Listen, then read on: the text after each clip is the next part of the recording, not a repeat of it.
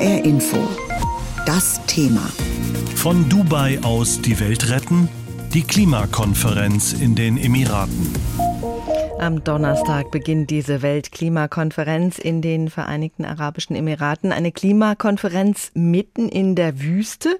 Ist das verrückt oder gerade richtig? Zum Präsidenten der COP28 wurde der Chef der Nationalen Ölgesellschaft, Sultan Ahmed Al-Jabir, ernannt. Er ist zugleich Industrieminister der Emirate und deren Sonderbeauftragter für den Klimawandel. Der Technokrat ist aber eben nicht nur im Ölgeschäft aktiv, sondern auch im Bereich der erneuerbaren erneuerbaren Energien.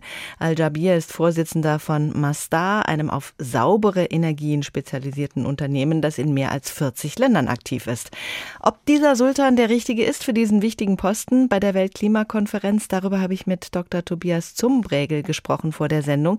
Der Politikwissenschaftler am Geografischen Institut in Heidelberg beschäftigt sich unter anderem mit der Klimapolitik und dem Umweltschutz in der arabischen Welt.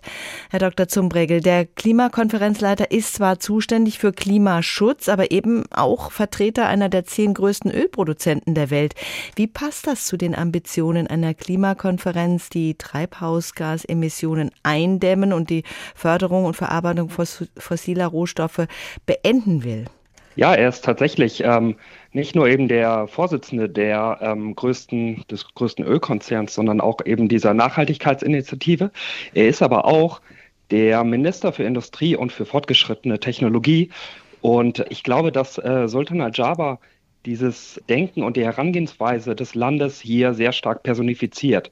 Dass es darum geht, einen Mix zu finden zwischen den alten konventionellen Energieträgern, aber auch den neuen, fortgeschrittenen und sauberen Energiequellen. Und dass man vor allen Dingen hier auf Technologie und Innovation setzt um das voranzubringen. Hm, so gesehen ist er eigentlich dann genau der Richtige, der genau diese Schnittstelle eben repräsentiert. Das muss sich erst noch beweisen lassen. Er ist ähm, sehr bekannt, er hat durchaus auch diplomatisches Geschick schon bewiesen.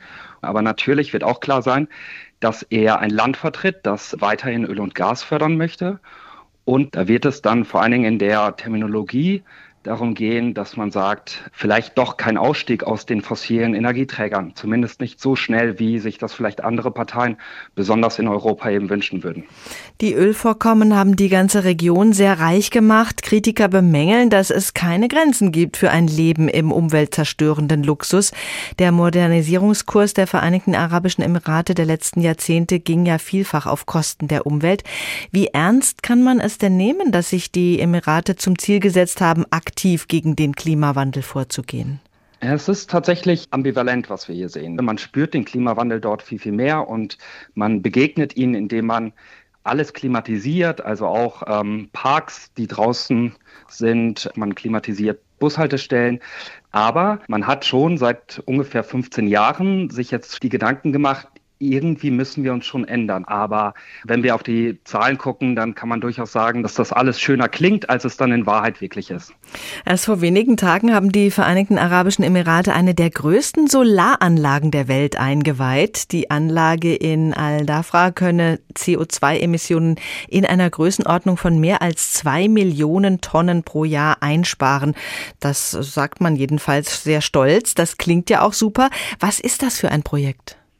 Ja, das ist ähm, tatsächlich einer dieser Prestigeprojekte, die wir am Golf sehr häufig haben, dass es hier gerade dazu kommt, dass wir einer der größten CO2-Abspeicherungsanlagen der Welt jetzt demnächst dort haben werden. Das zeugt eben auch von diesem Gedanken, dass sich das Land nicht von Öl und Gas verabschieden möchte, sondern eigentlich sagt, naja, es sind die Emissionen, die damit verbunden sind, die müssen wir in den Griff bekommen. Und wenn wir es schaffen, diese Emissionen abzuspeichern oder beispielsweise aus der Luft zu filtern, dann können wir weiterhin Öl und Gas fördern und in die Welt exportieren, wie wir das schon immer gemacht haben.